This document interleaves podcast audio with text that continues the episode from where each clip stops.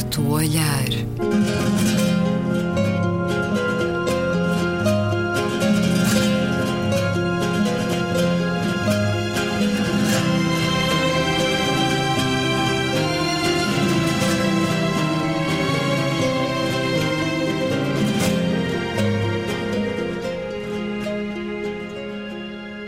Bem-vindos a um certo olhar, uma conversa na Antena 2 com Gabriela Canavilhas, Luísa Schmidt, Maria João Seixas e Luís Caetano. Que bom ver-te, estares de novo aqui neste programa, Maria João Seixas. Vamos acompanhar-te a partir deste domingo num novo ponto de encontro na RTP2, nas eh, conversas, uma série de eh, entrevistas que nos vai dar muito gosto de ver e ouvir.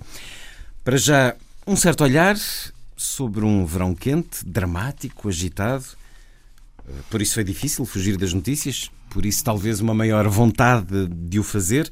Um verão marcado pelo Burkini, pelos Jogos Olímpicos, pelos incêndios terríveis, pelos sismos devastadores por uh, uma discussão que muitos desconheciam à volta da imunidade diplomática a propósito da violência. Também uma discussão que não foi tão grande quanto isso sobre a violência na preparação militar. Foi um verão onde Durão Barroso hum, ficou cada vez mais longe do respeito da opinião pública e António Guterres cada vez mais perto, mais próximo de um cargo muito honroso nas Nações Unidas. Os bancos continuaram a servir o dinheiro de todos, um, discursos vários otimistas por parte de António Costa, do governo, discursos vários apocalípticos de Passos Coelho, na oposição, a marcar o verão o olhar perdido de uma criança chamada Omram, numa ambulância na Síria. Nas férias, no verão, como foi no teu caso, Maria João Seixas? Quiseste afastar-te das notícias no, no tempo quente, no agosto, ou é difícil fugir do mundo? Não. Estava, estava te a ouvir e a, a dizer que, que, que o doutor Durão Barroso, com esta história que lhe caiu em cima, que ele, não lhe caiu bem, ele foi, ele, a decisão foi, foi livre. Dela. Que ele está bem, mas deixem-me ser delicada ah, para bom. começar. que lhe caiu em cima e ele teve dificuldade em recusar um rapaz tímido, como se sabe, pouco experiente, e disseste que ele cada vez mais longe do respeito do à opinião respeito, pública, creio que é factual. depois passaste para o engenheiro António Guterres, cada, cada vez, mais, mais perto, próximo do lugar. Mas devias ter dito cada vez mais próximo de um grande respeito da opinião Sim, pública. Eu julgo que o lugar de secretário-geral das Nações Unidas tem por inerência. Não, mas a, toda a atitude, toda todo o modo de, de estar é, justamente são, são polos opostos uh, entre, entre um, um e outro e eu orgulho-me muito. Tu que partilhaste caminho tido... com António Guterres em curtinho, curtinho. governo. Mas orgulho-me muito e desejo muito que ele venha a ser o próximo secretário-geral das Nações Unidas. Não é exagero dizer que o mundo vai beneficiar com isso, conhecendo o António Guterres como conheces? Não, eh, decorrendo da, da, decorrente da, da, do que ele é, do homem, do homem que ele é, das preocupações que tem, da inteligência que tem e como a usa e como a, e como a aplica, eh, seguramente que o mundo uh, melhoraria, mas não, não basta, não basta isso. Nós sabemos a, a teia enorme que cobre o mundo e que cobre as, as zonas em, em risco, sobretudo, tudo, e não é uma pessoa por ser diferente da outra que, que, que, pode alterar, mas, mas que pode ajudar e sinalizar de outra maneira, isso tenho a certeza absoluta. Foi uma das boas notícias e, como sempre nas notícias, as boas notícias não são tão frequentes como as más que uh, atravessaram este verão, mas uh, tens vontade ou não de te afastar do, do ruído que acontece numa altura Mas como esta. Mas estás a falar comigo? Porque ainda não respondeste à pergunta. Olha ele. Responde-me à pergunta que eu já passo. Estávamos todos cheios de saudades. Estávamos todos não, cheios não. de saudades tuas. Mas é que isto está a ele, ele está cheio de saudades tuas. Não. E estou não. certa que os, os ouvintes da Antena 2 também. Não, não, eu sigo. Uh, verão e inverno, sigo com alguma parcimónia devo dizer, escolhendo. Olha, tenho estado muito, muito entretida com a, com a, a bela campanha eleitoral uh, dos Estados Unidos. Já vamos falar dela ao longo do programa. Pronto, Esse- chega. esse Gabriela. Canavilhas, desligas-te do mundo ou não? Vês como tu és. Já vamos É- falar é de Clint que- Eastwood e a propósito disso da campanha mas Não norte-americana. respeitas as minhas Não, pausas, isto- tem a ver com a gaguez. A indisciplina. Pronto. Gabriela Canavilhas, desligaste durante este agosto, este tempo quente ou não? Desliguei um pouco, mas como enumeraste eh, e muito bem uma série de, de acontecimentos, foi um verão muito cheio, foi um verão muito cheio de acontecimentos importantes. E, portanto, apesar de me desligar da pequena política e da pequena notícia, eh, foi impossível desligar-me de alguns acontecimentos de grande importância. E vários daqueles que foram enumerados são de grande importância e, evidentemente, que acompanhei. Os mais importantes, seguramente, eh, foram eh, a forma como o país, mais uma vez, foi assolado pelos incêndios. É algo que, que- que é extremamente grave eh, para o, o nosso ecossistema. E aqui a Luísa sa- saberá melhor de qualquer de nós falar sobre isto. Ah, às tantas, o meu marido dizia-me a, a pena mais adequada para estes incendiários eh, é durante 10 anos, todos os verões, passa o verão na cadeia. Acho que é uma ideia brilhante. Ah, o que se passou na Madeira ah, ah, foi extraordinariamente grave e a ideia de que aquilo são fogos postos ainda me revolta mais. E, portanto, foi um acontecimento que marcou seguramente ah, este verão em Portugal ah, e não esqueçamos que foi o maior incêndio da Europa. Ah, portanto, tem uma dimensão, ainda por cima, ah, de, de enorme gravidade. Eh, para- e, para além disso, em termos também internacionais, eu acompanho aquilo que foi dito relativamente ao António Guterres, só não acompanho uma ideia que tem sido passada muito ah, por alguns comentadores, que é a ideia de que é fantástico e será muito bom para Portugal termos o António Guterres como secretário-geral Das Nações Unidas. Será honroso. Eu Não é acho uma esta de ideia de, beneficiar. bom para Portugal. Claro. eu, Essa foi uma ideia com que Durão Barroso foi para a não, Europa, essa ideia abandonando o governo é português. terrível. Essa mas, ideia eh, é não tem muito, ponta para onde se lhe pega. É muito nociva e até hum, é injusta para quem vai desempenhar um cargo destes. Certo. Porque é um, um É bom para cargo... Portugal porque é bom para o mundo. É um homem competente. O Marcos Mendes há poucos dias eh, voltou a referir isto, que é muito bom para Portugal. Não é bom para Portugal. E até seria Portanto, dimi- do Marcos Mendes diminuir. não desligas. seria Ali, sempre a gravar.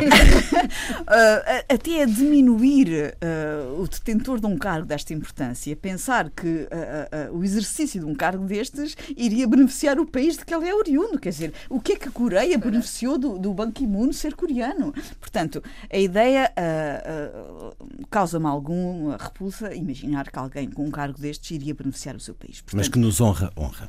Se chegar eh, ao cargo, como nos honrou o trabalho dele como alto comissário para os Orgulha-nos, refugiados. orgulha-nos, como é evidente. E, sobretudo, acho que António uh, Guterres é a pessoa certa para o lugar certo, no momento certo, apesar de não ser mulher. E aí, a, toda a luta da igualdade de género que todas nós mulheres travamos em todas as partes, uh, as fases da nossa vida, não deixa de, de permanecer uma luta. Acontece que só nos reforça porque uh, o facto de ser importante que as mulheres participem nestes, neste- nestes lugares uh, uh, uh, e, e- estes lugares sejam repartidos uh, em termos de género, um, esta divisão não deve ser cega. uh, e deve ocorrer um, quando, uh, quando as circunstâncias assim o indicam. E neste momento a circunstância indica que deve ser o, o homem António Guterres. Vamos ver se eu consigo aqui uma interpretação sociológica autorizada. Luísa Schmidt, precisamos ou não de descansar do mundo de vez em quando? Deste Claro mundo cada vez mais atravessado pela notícia na hora, pela, pela discussão à volta, até a exaustão sobre determinadas coisas. Aconteceu-te? Precisamos? Precisamos. E até te dou um dado objetivo e científico. Estão a Eh, ver? Recentemente, A tem dados objetivos. recentemente eh, aplicámos um inquérito à população portuguesa e uma das questões levantadas, eh, uma das questões interpostas às pessoas era a seguinte: caso pudesse aplicar o seu dinheiro extra, caso tivesse dinheiro extra, onde é que as aplicaria? Onde é que aplicaria? E o que é que as pessoas responderam? Em Portugal. Em Portugal. É uma, uma amostra estatisticamente representativa dos portugueses. Em primeiro lugar, poupança. As pessoas ficaram traumatizadas com a crise e não querem ser apanhadas de surpresa outra vez. Mas logo, logo, logo a seguir e quase a par, férias. Porquê? Porque é um pouco a janela que se abre na parede de cimento que as pessoas precisam. Portanto, é o contrário da poupança. Precisam desligar. Ao contrário, mas precisam desligar. E isso é interessante, é essa tal janela no, no, no, na abertura da parede de cimento. E aconteceu-te? Uh, a mim aconteceu-me em parte, depois fui desinquietada uh, pelos incêndios, inclusive a meio das férias tive que escrever para o Expresso um artigo sobre, sobre esta questão gravíssima, como aqui foi dita, que aconteceu ao país. Uh, são erros vários, acumulados. Portanto, para mim, devo dizer que não foi surpresa, eh, foi uma má, eh, foi, foi, infelizmente, foi uma má confirmação daquilo que já se suspeitava. Não é só os incendiários, é a questão do desordenamento florestal. São anos e anos sem cuidar da prevenção. São os meios mal aplicados e comprados às vezes à última da hora. É, portanto, é um conjunto de fatores. Se foi a lei que a Cristas eh, fez passar a Assunção Cristas sobre a liberalização uh, dos eucaliptais uh, a torto e direito, portanto, sem qualquer ordenamento. O problema não está no eucalipto, está na maneira como ele é plantado. E quando se faz uma lei permitindo que abaixo de 2 hectares qualquer um pode plantar sem pedir autorização e sem as câmaras terem qualquer controle sobre isto, está a criar-se um problema eh, gravíssimo e foi isso que aconteceu. Por isso, eh, não deixa de ser interessante porque é que este governo, porque é que este anterior governo, é, que é tão crítico em relação a tudo o que se passa neste governo, em relação aos incêndios, caladinhos nem um rato. Porquê? Porque isto vem de trás. É evidente que isto já tem 20 anos, não é? As, as políticas, infelizmente, as políticas de, de florestais. Houve, houve um momento muito importante em 2005 em que se criaram uma série de, de, de medidas, uma Estratégia Nacional de Florestas, planos regionais de ordenamento florestal, zonas de intervenção florestal, uh, grupos especiais de controle. Houve uma tentativa de implementar uma série de medidas. Infelizmente, muda a pessoa que estava à frente eh, do, do, da, na altura do Instituto Florestal e muda a política. E, entretanto, uma coisa gravíssima que aconteceu foi esta junção que o governo anterior fez do, do Instituto da Conservação da Natureza com o Instituto das Florestas, criando, uh, enfim, e não ligando, e não prevendo, e não precavendo todo este problema que já se sabe que é cíclico e se não tiver uma política consistente para ele vai acontecer. O facto de ter sido o verão mais quente dos últimos E depois há as anos, alterações climáticas. Uh, teve muita responsabilidade nisso. Claro que sim, mas, nós, mas, mas isto já vem, mas, é, mas a floresta não se pode pensar em cima do acontecimento. São políticas de anos, tem que ser, tem que ser, têm que ser feitas com muita antecedência e com muita sistematicidade. Não se pode, de repente, entrar no zigue-zague de, de, esquecer o assunto, não é? E é evidente que as alterações climáticas e o facto destes calores extremos vêm potenciar o que aconteceu e vêm tornar o problema ainda muito mais grave. Mas a tendência é para isso. Portanto, vai haver temperaturas muito mais elevadas, vai haver fenómenos extremos, portanto, temos que começar, já devíamos ter começado e temos que começar já a investir seriamente numa política para o ordenamento florestal. A marcar estes dias no nosso regresso, uma notícia que causa ruído, às vezes em discussões eh, vazias de informação. Há três anos e dois meses já que o caso que envolve José Sócrates, ex-primeiro-ministro, prossegue três anos, dois meses, mas prolongado mais seis, com naturalidade. Um caso que foi suficientemente forte para prender eh, José Sócrates de forma a que ele não perturbasse a investigação. Afinal, tem agora outros focos e quem a prejudica é a própria investigação que permite que um jornal como o Correio da Manhã vá moldando a opinião pública com artigos que são permanentemente desmentidos. Isso aconteceu nesta última sexta-feira e com estrondo, com impacto.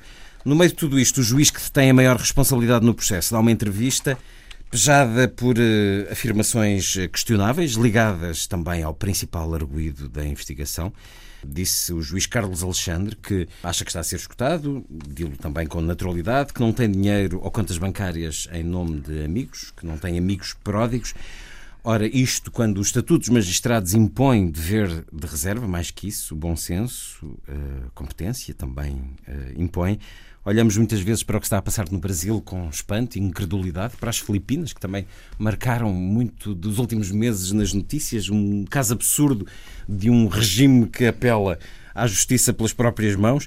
A justiça em Portugal, Maria João Seixas, tratando-se deste caso, emblemático e desta entrevista do juiz Carlos Alexandre está cada vez mais um circo? Não, não lhe chamaria assim porque, porque de facto é muitíssimo grave, mas é um bocado como, como a Luísa dizia e, e Gabriela sobre outras coisas. A, a, a questão de, de, uma resolução para, para a justiça, justiça em Portugal, desde a agilização dos processos à, à transparência dos mesmos, é antiga. Eu não me lembro de nenhum ano pacífico em relação a falhas, aquilo que parecem ser falhas. Agora, em, em relação a. Ah, mas há uma coisa que eu quero dizer. Uh, gosto muito, tenho muito respeito pela atual Ministra da Justiça. Uh, é uma pessoa em quem eu confio que talvez, uh, nos meandros do exercício do seu poder, possa melhorar um bocadinho uh, a cena da, justi da justiça. Quanto à entrevista uh, do juiz Carlos Alexandre, há um ditado português que diz que uh, presunção e água benta cada, cada toma qual quer. toma quer. Se a pessoa uh, presunçosa na sua falsa timidez é este senhor. Só que a presunção dele é muito danosa, é muito, pode ser muito letal, porque tem nas mãos assuntos e processos muitíssimo gra graves. Achei, tive muita pena, nem, nem fixei o nome da jornalista que, que o entrevistou. Poucas vezes tenho visto uma entrevista combinada como esta. Combinada. Quer dizer, ou ela, como jornalista, não existe, não tem uma ideia na cabeça para colocar a, a, aquele personagem, ou estava ali justamente para fazer esse papel e, e, e deitar umas, umas perguntas uh, que o levavam a, a dizer o que disse. O que ele disse foi de facto muitíssimo grave. E disse-o com uma naturalidade, como tu afirmaste, que parece que eh, assim vai o mundo, assim vão as coisas e assim devem ir as, as coisas. Achei, achei uma entrevista muito perigosa. Achei uma pessoa muito perigosa. perigosa. Uh, uh, perigosa? Perigosa. Para? Perigosa para, para a justiça em Portugal ser, ser de direito. Achei-o. É um, é, um, é, um, é um falso tímido. Sabes, as mulheres são as fosse megre, que, que eu sempre gostei muito desse, dessa maneira de classificar as magrinhas que tinham assim as suas bubelinas e, a, e, o, e, o, juiz Carlos Alexandre é um, é um tímido falso é um falso tímido. E é, e é perigoso. E não e não gostei da arquitetura encenada para a entrevista. Isso foi o que mais me chocou Conversamos na sexta-feira, julgo que irá sair uma entrevista eh, no, no Expresso, de sábado também. Acho, creio que foram duas as entrevistas concedidas. Luísa Schmidt, como é que olhaste para esta entrevista do juiz Carlos Alexandre, que é, que era, que é considerado o juiz como mais importante na investigação uh, e com os casos absolutamente decisivos? Uh, o que é que isto nos diz deste, deste homem? Eu esta, queria me concentrar primeiro no ato em si de dar a entrevista. Eu uhum. acho foi, é, é, é, demasiado arriscado com os processos, uh, como a Maria João dizia, com os processos que ele tem em mãos e que são dos mais complexos que o país viveu, é demasiado arriscado dar uma entrevista. E por essa razão, é? e porque também reforça o argumento de Sócrates, que é o de que tudo isto é uma cabala. Portanto, há aqui um efeito também, uh, perversamente, acabou por fomentar a cabala. Uh, depois dos processos encerrados, ou trânsito em julgado, aí sim, mas antes não. Porque a justiça é uma pedagogia cívica, não pode correr o risco de dar mais lições. Uh, um juiz presta contas através das sentenças e dos acordos. Claro. Uh, nós em, e nós em Portugal estamos demasiado cansados da justiça, da maneira como ela disfunciona, uh, por causa dos, dos, tempos, dos recursos intermináveis que os advogados habilidosos uh, estão constantemente a colocar. Portanto, eu acho que não há mais espaço para escorregadelas. A justiça é uma civilidade e é das mais importantes numa democracia, numa democracia saudável e, e, e de, daquelas que mais carecemos. Uh, não, não de, deixa aqui outro dado, hoje parece que vem com aquela coisa dos dados dos inquéritos, mas isto é importante. Uh, quando se pergunta aos europeus quem é, que se confiam ou não do sistema de justiça, os portugueses são os que confiam menos. E, portanto, o, o juiz tem que ser uma, uma lição permanente de valores cívicos. E eu acho que isso levaria, não é estar inibido dos seus direitos, mas, mas neste momento tem que ser didático tem que ser pedagógico, tem que ser didático e tem que dar confiança. E relembro aqui um artigo do, do Francisco Teixeira da Mota, que saiu esta sexta-feira no público, e ele diz que acaba, remata o artigo da seguinte maneira: ao dar a entrevista, é? ao dar a entrevista, abriu um processo de ruptura tão do agrado do principal arguído e pergunta: com vantagens para quem? Ele depois deixa em aberto mas eu, mas eu acho, eu, eu, pelo menos sei quem não tem vantagens. É a justiça. Quem ficou claro. sem... Se ele for afastado quem, deste, quem, deste caso, quem não tem vantagem ou de outros casos, vai ser um, um caos nestes processos que já levam demasiado tempo. Pois, que é exatamente o que ele diz, não é? Exatamente o que o Teixeira da Mota diz. Portanto, ele abriu. Mas o, o juiz Carlos Alexandre tem que ter noção que este tipo de declarações podem afastá-lo do E veio dizer agora que se lhe for interposto um processo que uh, não desiste ou demite-se ou qualquer coisa assim, quer dizer, ele não deveria ter dado a entrevista, ponto. Portanto, não, não, não pode ser. O didatismo da justiça tem que ser, uh, tem que ser absolutamente uh, preservada neste país. E por isso, eu também saúdo a atitude do Presidente da República de querer fazer, já não é a primeira vez que se fala nisto, mas querer, o pacto de, querer fazer um pacto de, de, regime para as questões da justiça em Portugal. Não é de facto a primeira vez. Não é a primeira a segunda, vez, mas ele é jurista e é uma das primeiras coisas que ele propõe e acho que estava na altura de fazermos isso, mas porquê é que nós continuamos neste. Porquê é que 10 milhões de pessoas não se entendem neste, este, neste aspecto? Não há justiça nos outros países? Ah, e funciona! Bastaria imitar.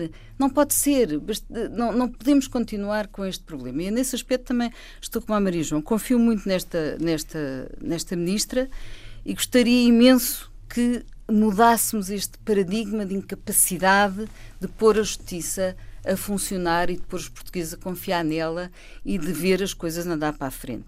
E relembro só aqui mais uma coisa de um artigo do Pedro Santos Guerreiro, em que ele diz esta coisa extraordinária.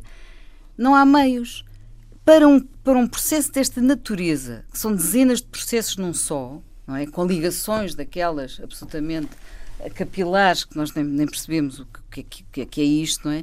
A Procuradoria-Geral da República destacou cinco investigadores da PJ e uma dezena de agentes de PSP. É ridiculamente pouco. Portanto, ou se encara a sério estes processos, ou então eh, vamos ter, vamos continuar com este problema e a desacreditar aquele que é um dos pilares principais da democracia. Teu olhar sobre esta entrevista, Gabriel Canavilhas? Uh, eu ouvi aqui ambas uh, falarem uh, na confiança na Ministra da Justiça como um fator importante para pôr alguma ordem, digamos assim, nesta, nesta atrapalhada, que ao fim e ao cabo acaba por ser uma, um caso que quase podemos já classificar como uma atrapalhada.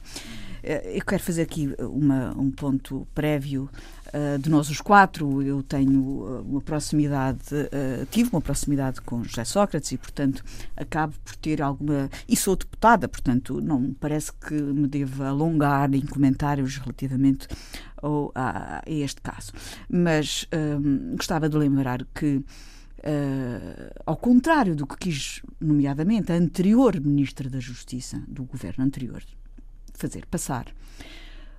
Os ministros da Justiça eh, de um governo não intervêm diretamente nas questões relacionadas com o Ministério Público e com a Procuradoria eh, da Geral da República. Portanto, as alterações que foram impressas nos modelos de funcionamento da Justiça relativamente a casos e investigações não mudam com os ministros da Justiça. Uh, portanto, isto uh, poderia fazer crer que houvesse uma intromissão dos governos na ação da justiça. E, portanto, não é esta ministra nova da Justiça que fará alterar, seja o que for, relativamente a estes processos. Portanto, tal como não foi a ministra anterior, espero eu, espero eu, que não tivesse, que tivesse tido alguma coisa a ver com uh, intromissão em processos desta natureza. Portanto, mas um pacto de regime, sim. Pronto, mas já estamos noutro plano da discussão. Agora, relativamente a estes, estes casos em concreto, os ministros não têm, espero eu, nunca nada a ver sim, com a forma como estes uh, processos andam ou não andam, não é? Relativamente a este caso, quando eu chamei Atrapalhadas, qualquer português que acompanhe este caso desde o princípio assiste a tudo isto com uma grande perplexidade e uma grande uh, dúvida. Inquietação. Inquietação, sim, esta é a expressão. Relativamente ao, ao bom andamento, à expectativa do bom andamento deste processo. Porque todos nós queremos ter confiança no Ministério uh, Público, queremos ter confiança no nosso sistema de justiça e queremos que isto tenha um fim, porque queremos confiar. Uh, eu, nomeadamente, quero o mais possível que o Ministério Público tenha um fim, uh, tenha um, um, um, propósito, porque eu quero que haja uma acusação, apesar de eu ser amiga do José Sócrates, eu quero que haja uma acusação. Eu não quero que isto acabe em arquivamento, porque eu quero que o Ministério Público seja confiável.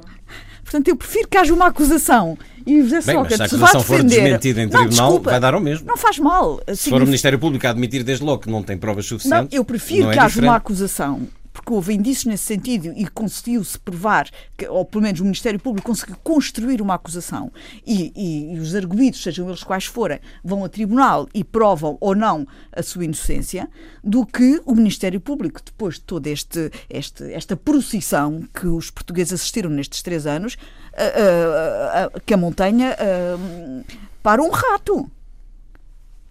Pelo amor de Deus. Portanto, eu prefiro realmente que haja uma conclusão deste processo. Agora, este e de outros, porque nós estamos perante. Sim. E com o Carlos Alexandre à frente dessa investigação. Agora, relativ agora relativamente a, este, a esta entrevista, respondendo concretamente ah, à tua pergunta, uh, o perfil que este senhor juiz quis passar nesta entrevista é um perfil, uh, enfim, do, que demonstra um português de uma tipologia uh, muito passadista, muito especial, muito. E quase que me fez lembrar o Diácono Remédios do Hermano José, lembram-se? uma, uma personagem que já quase uh, uh, se opõe em tudo ao cosmopolita mais aberto ao futuro. Houve aqui todo um, um cuidado em formar uma imagem nesta entrevista que quis, uh, que foi, do, do meu ponto de vista, e, corroborando o, o, que disse a Maria João Seixas, que foi estudada ao milímetro. Claro. Ao milímetro. E a oportunidade de, de, desta entrevista ser passada nesta semana em concreto também não foi por acaso. É um homem que pôs mação no mapa. Não, o que, que eu acho é que pode-se medir o grau de sedimentação do, do, do Estado de Direito pela forma como funciona a justiça eh, nesse Estado de Direito. E, e, eu acho que eh, a sedimentação do nosso Estado de Direito e da nossa democracia vai ser provada pela forma como este processo judicial este vai terminar. Este em particular, porque envolve não, não só grandes grupos económicos não, beijo, eh, de grande portanto, importância no nosso país, como envolve, evidentemente, um ex-primeiro-ministro. Essa questão voltaremos a tê-la neste programa, porque será, será que vamos mesmo chegar a uma conclusão? Será que uh, as duas opiniões discordantes não vão ficar temos, uh, discordantes temos, independentemente do resultado? Temos que esperar que sim, mas há uma coisa que a, a, a Luísa disse sempre com aquele tom, como é que é? Uh, certo e objetivo? Não, objetivo. não sei o quê. Não, não foi que, não que esta entrevista tinha sido arriscada. Não, eu não quis comentar a pessoa, quero comentar Sim, o ato da entrevista. Não, mas a entrevista arriscada é justamente o que eu não posso dizer sobre esta, sobre esta entrevista, estava na cara dele e da, e, e da menina jornalista uh, que tudo tinha sido não, não, não, completado. para o país, percebes? Arriscada ah, no bom, sentido tá bem, de tá bem. abanar o sistema de justiça. Que ele não corre risco nenhum. Não estou a falar em relação a ele, estou a dizer em relação à instituição justiça e àquilo que nós gostaríamos que ela fosse, aí sim é que um homem que tem um processo em, mão, em mãos desta natureza, que tanto tem prejudicado o país interna e externamente, não pode dar uma entrevista nesta fase pois antes não. do processo estar encerrado. É e, isso que eu achei. Certeiramente, é na véspera da, da extensão do prazo. Eu vi umas teorias. Que o processo ia ser Eu vi umas teorias que não me parecem completamente despropositadas. Uh, que esta entrevista até pode. E a forma como foi repetido por mais do que uma vez uma frase muito comprometedora, que tem estado aí, uh, aliás, que deu origem a um, a um- requerimento para afastamento do juiz, uh, que esta entrevista pode ter sido dada de propósito para que ele voluntariamente se quisesse afastar do processo. Mas isso, Mas isso é uma consequência é- previsível. Não, Não, mas isso é não péssimo. precisamos de teoria. Isso aí é péssimo é a para tal todo. pergunta, do, todo- para a é a tal imagem. questão que o Francisco Teixeira da Mota põe, que é, ele com isto abriu, entrou numa estratégia de ruptura e quem é que, com vantagens para quem? Eu sei para quem não tem vantagens é a justiça, justiça, e, a nossa, e, a nosso, e a nossa credibilidade sobre ela, isso é que é o, isso é, que é o problema, não é? E é o, acho- o homem de maçã para o homem de Carmel, em Malpasso. não é o homem, o saloio de maçã, saloio de maçã dito na, para pelo um- próprio. Um o- creio que, apesar de tudo, cosmopolita de Malpasso, não o é? Carmel, Clint Eastwood. Diria que somos muitos a considerar Clint Eastwood um dos melhores atores e realizadores de sempre, dessa arte ainda tão jovem que é o cinema, pela sua arte, precisamente, pela sua inteligência e pela sua sensibilidade. Sabemos que é um homem de direita, conservador, machista. Sabemos que a personagem de Dirty Harry lhe assentava bem. Mas é o realizador das pontes de Madison County, do Milagre no Rio Hudson, que acabou de estrear Million Dollar Baby. Declarou Clint Eastwood o apoio a Donald Trump como forma de não votar em Hillary Clinton. Diz que o racismo do candidato republicano era normal no seu tempo. Afirma que as gerações mais novas são uma cambada de mariquinhas. Toda a gente está farta do politicamente correto, diz Clint Eastwood. Antes Trump que Obama. Uma série de declarações em eh, entrevistas recentes, em posições públicas recentes de Clint Eastwood. As eh, situações radicais, reacionárias de filmes como Sniper Americano ou Gran Torino estarão ali não como denúncia, mas como eh, defesa. Isto vai alterar a nossa forma de olhar para hum, o cinema de Clint Eastwood, Luísa Schmidt? Eu acho que eh, uma pessoa pode ser um, um excelente realizador e arrotar à mesa. Quer dizer, não é, é, é daquelas coisas bem. que. Foi uma boa imagem. Boa garfada, ter uma boa garfada não, mas. mas eh, Pode ser uma Leni Riefenstahl? sim, sim, mas há um. há um- é- aqui há um, há um- há um sinal, é um sinal de, de incorreção afirmativa, não é? Hum, e mesmo as pessoas inteligentes autorizam-se a, certos exercícios eh, de impaciências bruscas. Agora, o que eu queria chamar a atenção para aqui, que me. Tem, é pensar, analisar o fenómeno eh, que tem levado aos trampismos e, e ao Brexit e aos populismos e a tudo isso. Há aqui uma espécie de dualismo que valia a pena nós pensarmos, que é, por um lado, qualquer coisa está a ser insuficiente eh, no trabalho que a democracia está a, a fazer, não é? Sobretudo, eh, as pessoas veem, foi o sistema financeiro, mas não só, é a própria, é a extrafolhice, é a corrupção, portanto, há aqui qualquer coisa na democracia que está a não ser hum, est- que está a falhar, não é? Da maneira como. Não é só nos Estados Unidos, mas nos Estados Unidos muito, porque eles organizam-se muito bem em think tanks, não é? Isso é outra questão. Portanto, mas, mas este dualismo, por um lado, a democracia não está a, a te- está a ter eh, eh, hum, faltas eh, graves, está, não está a conseguir afirmar-se como se afirmou. E, portanto, em vez de as pessoas criticarem isso, tentarem melhorar, aparecem estes radicalismos que são grosseiros. Hum, mas não estás a desculpabilizá-los Não com, estou, não, com estou a a chamar o incapacidade grosseiro. da democracia Não, se afirmar. Eu estava a dizer que poderia Porque isto ser. também não, não- ajuda não a é- construir a tal democracia. Exatamente, poderia ser uma, uma contraposição para melhorar o sistema, apontando as coisas que estão mal, o tal sistema financeiro a tomar conta de tudo, tudo isso, mas não. Eu acho que se entra em grosserias, eu acho que ele foi grosseiro. Isto é grosseiro. E está-se a instalar uma espécie de moda da grosseria. Não sei se vocês acham isso ou não, mas está-se a instalar essa espécie. Eu afirmo que isto, e as pessoas dizem esta. Tá, O arroto é uma imagem.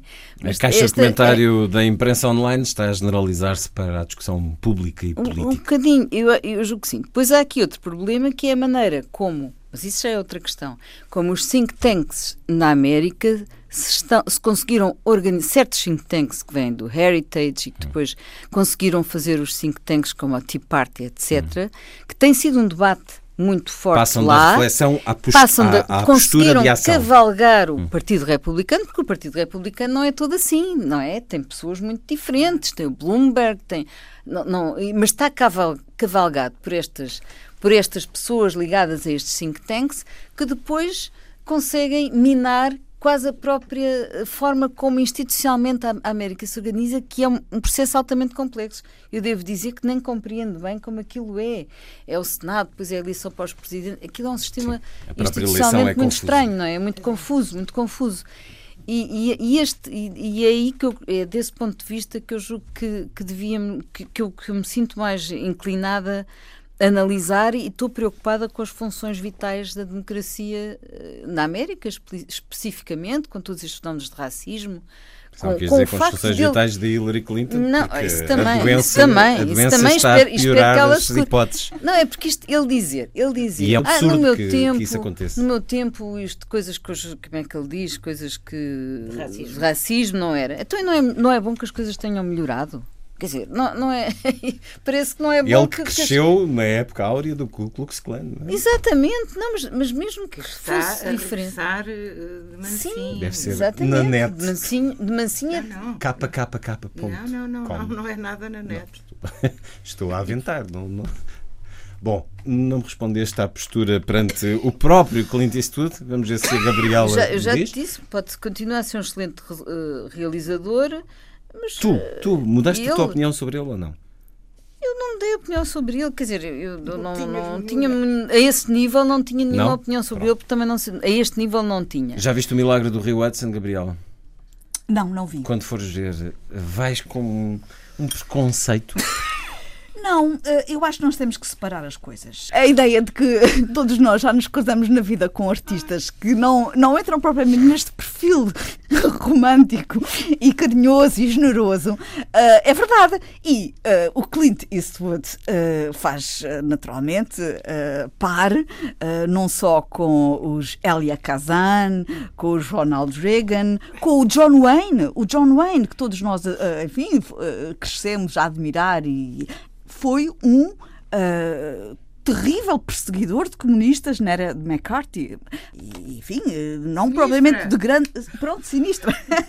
Pronto, mas agora estamos em 2016 e esperávamos. O Bernardo Silvestre de Queiroz, que nós todos admiramos tanto, era um misógino terrível. Ele tinha, ele tinha pela- em relação às mulheres, uma posição ah, inaceitável. E Virginia Woolf era antissemita. Isto dava um belo programa. Exatamente. eh, mas, mas isto eh, para dizer que o facto de ser um criador e um artista eh, extraordinário, e eu acho e, e reitero, Clint Eastwood é um criador e um artista extraordinário. Ah, não vou deixar de amar os filmes dele como o amo. Ah, não quer dizer que eu me reveja nas posições políticas dele. E tu vais continuar a olhar para os filmes de Clint Eastwood da mesma maneira, Maria João Seixas? Da mesma maneira, porque eu, eu já sabia as tendências. O que é que a casa gastava? o que é que a casa gastava, as tendências deste, deste senhor não eram propriamente As que tu felizes. eh, Não, mas, eh, mas acho que isto eh, que já aqui foi dito é que é, é que é importante. Portanto, em relação ao Clint Eastwood, irei sempre ver com curiosidade maior ou menor, conforme me interesse mais ou menos o assunto em que ele pega, e, e- e- e muitas vezes deliciaram-me os filmes dele e a maneira ah, máscula.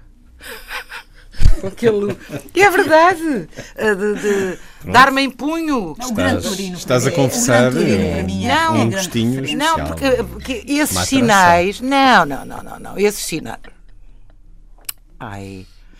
Esses sinais estão, estão no cinema dele e, é- e são bonitos no, no cinema dele.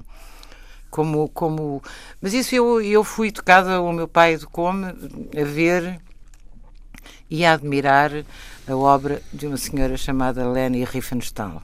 E ai de mim se recusasse, sabendo, contando-me quem era, quem foi, o que fez, o que disse não ter feito e toda a gente saber, mas sobretudo o que ela, o legado dela importante, para além das, das fotografias po- depois do Luba, dos- ah, em África. mas é a beleza e, e a Mas era uma beleza com um propósito, muitas a vezes tá- tá- ó, político, Luís, patriótico. e nunca leste Céline? Certo, claro. Recusas-te a ler Céline? Não, eh, a obra e o ser que a faz não têm necessariamente que coincidir a, a, em relação a valores de uma natureza ética e moral.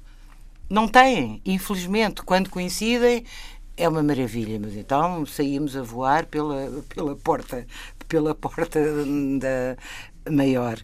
Uh, a obra tem que ser vista como obra e um filme tem que ser visto como filme. E depois a gente dirá o, o que entender sobre o Sr. Clint e isso tudo, que lhe fica. Tu tive, andaste outra vez muito bem, Luí, Luísa. Andaste tu, tu, com, a, com o arroto. Porque, de facto, o Trump e quem o apoia e quem o consegue apoiar é, estão ao nível dessa expressão estomacal que nos faz libertar, libertar uh, ruidosamente. Uh, não, andaste um, bem. Um momento gasoso bem. neste programa. Agora, há uma coisa que eu gostava de dizer. Como é que a América, depois de ter tido dois mandatos como presidente é. fantástico, chamado Barack Obama. Esse, esse é vê, o grande espanto. Se vê confrontada com esta campanha que não, que não é medíocre. É, é abaixo de cão. É, é, é, abaixo, é abaixo de Trump. É abaixo de Trump. É abaixo de Trump. É, é de uma. É primária. Uma... Não, mas, é, mas é esse fenómeno social que é muito intrigante e muito preocupante. Não, muito preocupante. Como é que isto acontece, não é? Como é que isto acontece num país como a América? Como é que acontece um, um, um, presidente como o Barack Obama, e já o Clinton tinha tido esse problema, querer avançar com reformas básicas ligadas à saúde e não conseguir praticamente, não é? O a desarmamento, a questão das armas, a, a questão das armas tudo isso. Portanto, é, é, é este fenómeno social de, de, que, que, que referi, qualquer coisa que traiu as exigências morais da democracia que está no sistema financeiro, mas tem, também está na tessitura social mas que tomou conta. armas é um, é um ponto fundamental. É um ponto da fundamental da curta Constituição e estes e estes e estes sim que tem, está bem. É, é um ponto fundamental, mas pode ser alterado. Pois. E era isso que eles queriam depois das desgraças todas que aconteceram e que têm acontecido na América. Eu, eu tendo a olhar para os Estados Unidos e para aquela forma tão tão heterogénea e tão rica e tão multifacetada de viver aquela sociedade tão especial e pensar que os valores europeus que nós temos uh, muito dificilmente os podemos replicar naquela, naquele país.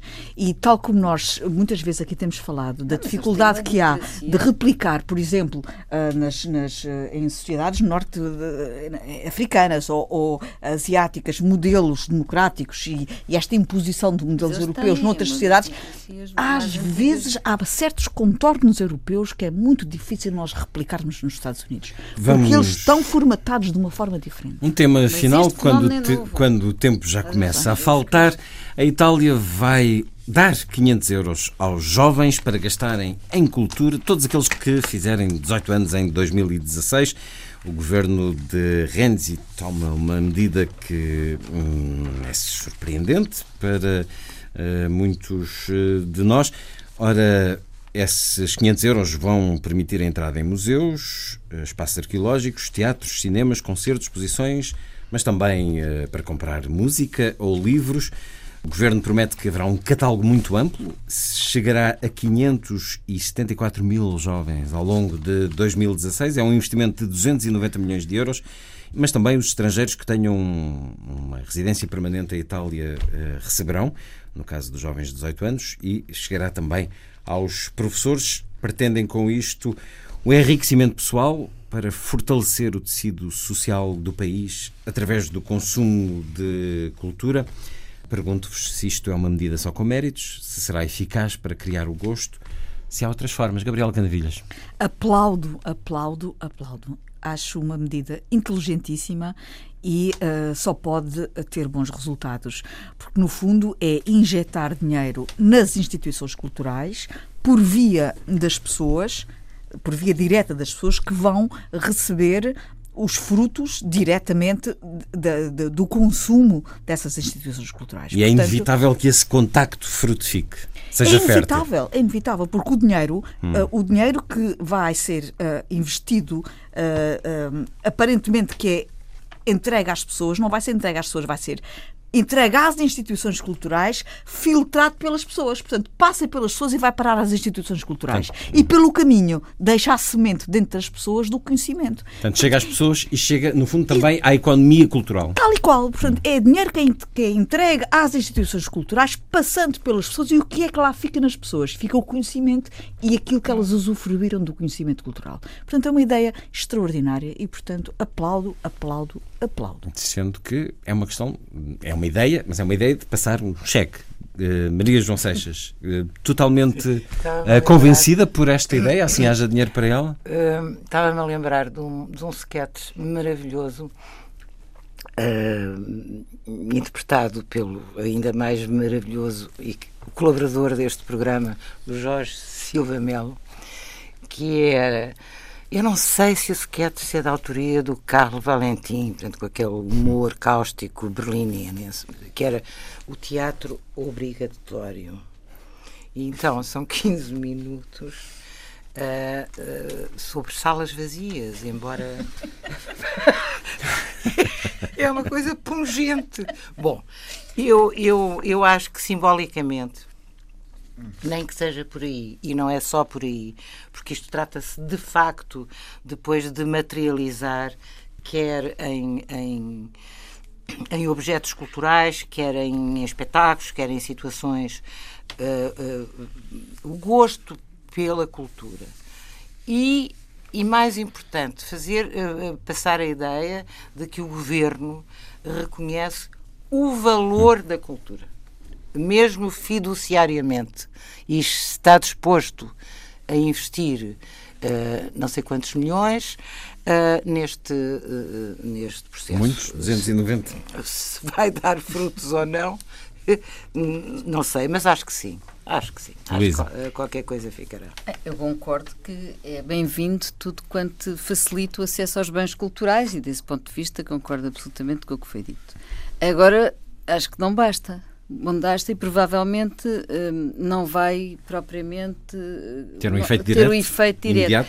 Que, quer dizer, vamos lá pensar, isto é para os jovens, não é? Uhum. Sobretudo virado para os jovens e para os estudantes. Os jovens não vão aos museus porquê? Os jovens não leem livros, não compram livros porquê? Um par de ténis é mais caro que livros. Portanto, há aqui um outro, ir ao museu também, então aí é muito mais eh, barato ir ao museu do que comprar determinadas coisas que eles constantemente estão a comprar uh, para, para si próprios. Estás a dizer que é já uma idade tardia para essa proximidade não, não, à cultura? Isso por um lado. Eu, eu acho, não, não compram livros porque não leem, quer dizer, e não vão aos museus porque a comunicação cultural, muitas vezes, dos museus também está muito longe daquilo que é a cultura juvenil. E isso é que seria interessante tentar trabalhar um bocadinho a ligação entre educação e cultura, que eu acho que falta muito. Então, em Portugal, nós vemos isso bastante. Uhum. Os museus estão muito, quase que estão, uh, quase que se afastam, tornam-se quase intimidatórios face uh, às pessoas. Espera, mas deixa-me dizer até ao fim. Acho que são pouco convidativos e depois, quando saem à rua e temos aquele exemplo fantástico que aconteceu recentemente do Museu, Museu da Arte Antiga, que trouxe as, pintura, as pinturas para o museu para a rua, aí sim as pessoas aderem. Portanto, agora, a maneira como eles estão organizados, muitas vezes, é quase que intimida as, as pessoas. Portanto, não, tem essa, não há essa ligação. Faltam mecanismos intermédios que acicatem a, a curiosidade eh, de, e, e que desinibam a decisão de ir ao museu. E isso esse trabalho, que é um espaço de separação entre o esplendor da cultura e uma certa, um, eu quase que poderia dizer, uma certa uh, incultura ou miséria cultural, até em que vive muita da juventude, não é? Uh, sobretudo depois da crise, acho que aqui isso é importante. Nós vamos dar a duas coisas: à escola, por um lado, era preciso começar já a fazer uma ligação direta dos mais novos, que são os, os que vão ser decisores daqui a muito poucos anos. Mas há. há, há. Mas devia haver mais, muito mais, percebes? Devia é haver muito mais. mais. É possível, é, é possível e, e, há, e, há, países que o fazem. Vamos dar à escola, que precisa de usar melhor os bens culturais, mas também as instituições culturais que precisam das pessoas, precisam de fazer um esforço de chegar a elas. E, esta, e, este, e este sentido de, de, entre a educação, esta ligação entre a educação e a cultura é preciso ser feito. Os 500 euros é uma ótima medida, são muito bem-vindos, mas precisam de mais coisas. Eu uh, discordo, Luísa, uh, de que os museus não tenham atratividade para as crianças. Não é verdade. Não é as crianças, são só dos jovens. Para os jovens, não é verdade. As crianças são levadas Há uma ação pedagógica cada Não, vez é mais desenvolvida e criativa nos museus chega. para as crianças. Uh, hoje Eu em dia os museus têm serviços educativos riquíssimos e muito bem uh, desenvolvidos Muito criativo. e uh, garanto que uh, quem nos está a ouvir uh, que faça essa experiência, uh, visite os museus com os jovens ou através das escolas Não estou Mas E, são mais, eh, esses serviços educativos são mais onde, para as onde- crianças. onde os constatar uh, a diversidade da oferta e da capacidade de atração dos jovens ou, de, enfim, idade escolar relativamente uh, aos Então programas específicos para os tu jovens. não vês os museus com jovens, não vês? Não, Eh, os jovens, porque- os jovens enchem a maior parte da jovens, estamos a população. A maior parte da população que visita os museus portugueses são jovens. Estatisticamente está, está registado. Mas são poucos. São os através das escolas, Pronto. muitas vezes. Mas é preciso fazer E a visita escolar para não é a além visita da visita mais- escolar. mais para além. extraordinária, mas eu, mais mas marcante. eu acho que os museus têm feito um esforço enorme, mas não chega. É, é preciso, é preciso juntar mais peças a este puzzle Mas, para mas criar nunca, uma mas ligação nunca maior. vai chegar porque nós queremos sempre mais. Mas os passos que têm sido dados relativamente a, a- Depois não tem e-mails. os mecanismos deles. que têm sido postos à problema. disposição da- das camadas mais jovens em, em- em- em todo o nosso parque museológico têm sido extraordinário e tem resultado, tem resultado e tem sido um esforço louvável. E eu queria deixar aqui uma homenagem a esse esforço, porque é um esforço que tem dado ah, grandes resultados e que tem mu- mudado significativamente a face das estatísticas relativamente às camadas mais jovens e a sua ligação aos É museus. preciso criar mais curiosidade para os jovens Agora, irem lá. o que eu tenho dito várias vezes é que não falta programas educacionais na cultura. O que falta é programas culturais na educação. Isso é que falta. As duas coisas. Precisamos que a educação ah, integre mais cultura, ah, porque a cultura tem ah, feito um grande esforço para trazer programas educacionais para o seu seio. E voltaremos, claro, a conversar sobre Eu isto acho que há uma várias dimensão. vezes. Há uma dimensão na cultura, quando se fala da cultura, raramente é utilizada e devia estar à cabeça e trabalhada junto dos mais no- novos e dos mais velhos, ah, que é a do prazer. Pois. Essa noção, o, o prazer e o, o que falta às pessoas. Isso tem a ver com a diante educação do gosto. É desinibir as da- pessoas exatamente. e criar aquela vontade de espreitar lá. Falou e, e disse. Muito bem. Ora, de prazer, de cultura, de gosto, as entrevistas são um género nobre. No jornalismo dependem muito do entrevistado, dependem e muito do entrevistador. Vamos eh, ter eh, uma sequência de entrevistas de Maria João Seixas na RTP2 a partir deste domingo. Apresenta-nos afinidades. Maria João Seixas, depois de eh, já termos tantas saudades de te ouvir eh, como entrevistador ou de te ler. Uh, foram vários os programas de televisão, são inesquecíveis as entrevistas na- no público, na Tu és, és um pública. grande amigo. E, Digo. e apresenta-nos este, este espaço. Dá. Pronto, está bem. Afinidades, Maria João Seixas. Olha, num momento muito difícil eh, do começo deste ano, a diretora do segundo canal da RTP, Teresa Paixão, telefonou-me e de, de- certeza que me quis, que sentiu compaixão por aquilo que eu. compaixão eh, por aquilo que eu estava eh, a viver e insistiu muito.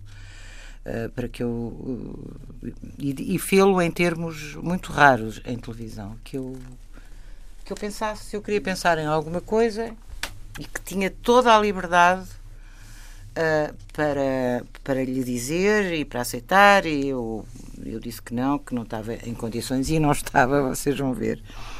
Porque há assim um véu, uma velatura no meu olhar que não serve, que não passa bem em televisão. Ahm, mas e depois, e depois disse-lhe que sim.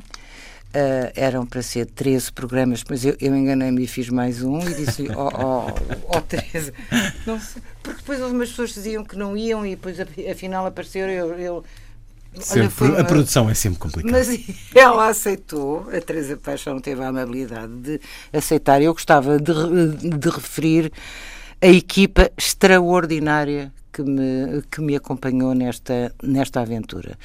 Eu pedi à Tere- Teresa para trabalhar com, o- com o Rui Esteves, que foi sempre uma presença. Foi ele que me, que me trouxe para a televisão. Uh, e, e com quem eu me entendo muitíssimo bem. Uh, pedi também para ter flores da Margarida Subtil, mas o Rui fez uma, uma equipa, isto foi uma produção externa, uh, gravada no, em duas semanas e meia gravámos 14 programas. Bem. uh, uma entrevista por dia? Ou duas? Não, duas, duas sempre, duas sempre. Sim. não custa nada. Olha, ele, ele, ele, faz dois programas destes também, é a mesma certo. coisa. E vamos ah, começar espera, com o Ricardo Mas Ribeiro. eu ainda não falei e tenho que, que falar. Falei no Rui Esteves, na Margarida Subtil, na Teresa Paixão. O realizador do programa que eu não conhecia, o Albano Espírito Santo, foi muito carinhoso a poupar-me, fez uma iluminação incrível, lindíssima para o programa e para não é? Para disfarçar um bocado os, os 20 anos em cima que eu tenho. uh, e, e o produtor, o José Silveira, do Fashion Show, que foram absolutamente eh, incansáveis. E isto há um bocado dizia-se que não há pessoas, que não há tantas pessoas assim, não é? Que nos, que nos agradem e que nos, Encantem. e que nos estimulem e, e que nos respeitem e, e, e, isto foi uma experiência fantástica. E pronto, e tive a liberdade de escolher as pessoas, algumas foram-me sugeridas, o Ricardo Ribeiro, por exemplo, que é o primeiro, e eu gostei imenso de o conhecer. Já o tivemos aqui com muito gosto também. Mas gostei imenso de o conhecer, já, já veio. E hum, o Calaf, que eu também não conhecia, foi um programa que eu achei, que eu achei desastroso e é por mim. Uh, uh, não vos posso revelar, mas, mas podem-se rir à vontade, porque eu, eu, eu, eu estava na estratosfera e o Calaf lá me ia com muita paciência, ajeitando um modo adorável, adorável. Quem vamos ouvir mais? Uma grande amiga, Maria de Fátima Bonifácio, que só fala de história, atenção, atenção ouvintes, e, e, dá uma aula fantástica, a Rosa Maria Pérez, sobre as castas da Índia, que é um assunto que me interessa muito. E de que ela sabe muito. E de que ela sabe muito.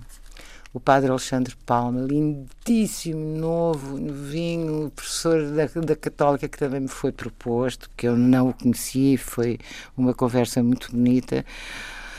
Dois arquitetos amigos do Diogo, muito novos e muito brilhantes e muito divertidos. Bom, e a Lídia Jorge, o José Pedro Croft, a menina da, da balada dos Batráquios, a Leonor, a Leonor Teles. José Pedro Serra também? O José Pedro Serra, sempre, sempre sempre o José Pedro Serra. Também o tivemos neste programa há uns anos. E sabes, para quem gosta muito de conversar e de ouvir os outros, é um privilégio convidarem-me para fazer isto e pagarem-me por, por me darem a oportunidade de fazer o que eu mais gosto de fazer. Eu posso pedir-te um favor, Luís? Devemos estar a acabar ou ainda não? Sim, sim, hum? estamos a acabar. Eu, eu, eu, eu pedi-te uma música. Essa música tem uma rima dupla. É a música do genérico do, do programa, do Afinidades, e é também e é tocada neste dia, dia disco por um pianista fantástico, Ivo Pogorelis, que vai estar em Lisboa no dia 30 de setembro. Eu gostava de chamar a atenção para um festival notável chamado Rota das Artes, que é feito e animado e produzido e carpintado e encenado e cozido, costurado por um grande amigo, por quem eu tenho uma grande admiração, o Tito Celestino da Costa. E funciona no, no Real Picadeiro do Colégio dos Nobres, que é monumento nacional, e que, que não seja por outra razão, aconselho as pessoas a tentarem uh, ir a um dos espetáculos. Não são muitos, mas são maravilho maravilhosos e eu gostava de vos dizer. Ai, tinha isto tão bem arrumadinho, foste tu, Luísa. No dia 23 e 24 de setembro há uma coisa que se chama os balés e a música, com dois bailarinos do Teatro Bolshoi, com bailarinos do Teatro Bolshoi e dois pianistas que os acompanham. A Ludmila Berlinskaya e o Arthur Ansel. No dia 30, único recital às 21 horas, sempre no mesmo sítio, no Real Picadeiro. Uh, uh, recital Ivo Pogorelis. Em outubro, 8 e 9 de outubro, atenção pais, que isto deve ser muito divertido para levarem as crianças e os jovens, eu vou levar a minha neta, que já é uma adulta.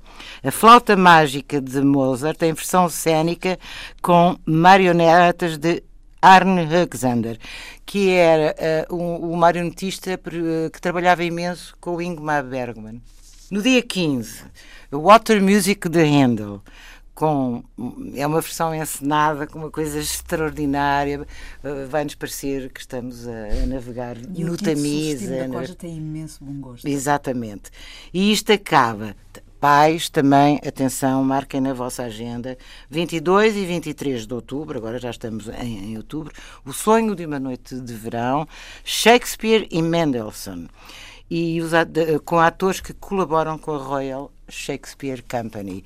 Isto é uma festa. Fica a sugestão dos três vincada, sublinhada para afinidades. 14 semanas a partir deste domingo na RTP2 às 23 e 10 Afinidades, o regresso de Maria João Seixas depois de quem fala assim, sempre aos domingos, olhos nos olhos, depois das conversas com vista para. Foi tão bom ter-te aqui, Maria João Seixas, de novo é neste programa. Muito. Gabriela Canavilhas, Luísa Schmidt. Eu gostei muito de estar com a Gabriela, a minha ministra. É a minha menina ministra, foi a menina ministra. A Luísa Schmidt, a minha camaradinha. Linha de programa. Isto reportando-se à história deste programa. Exatamente. E, e contigo, Luís, é sempre um gosto. Obrigada. Obrigado, Maria João. Foi um certo olhar. Vamos ficar com a sonata número 11 de Mozart por Ivo Pogarelitz, que vamos escutar nessa, nessa porta de entrada de afinidades. Assim, boa semana.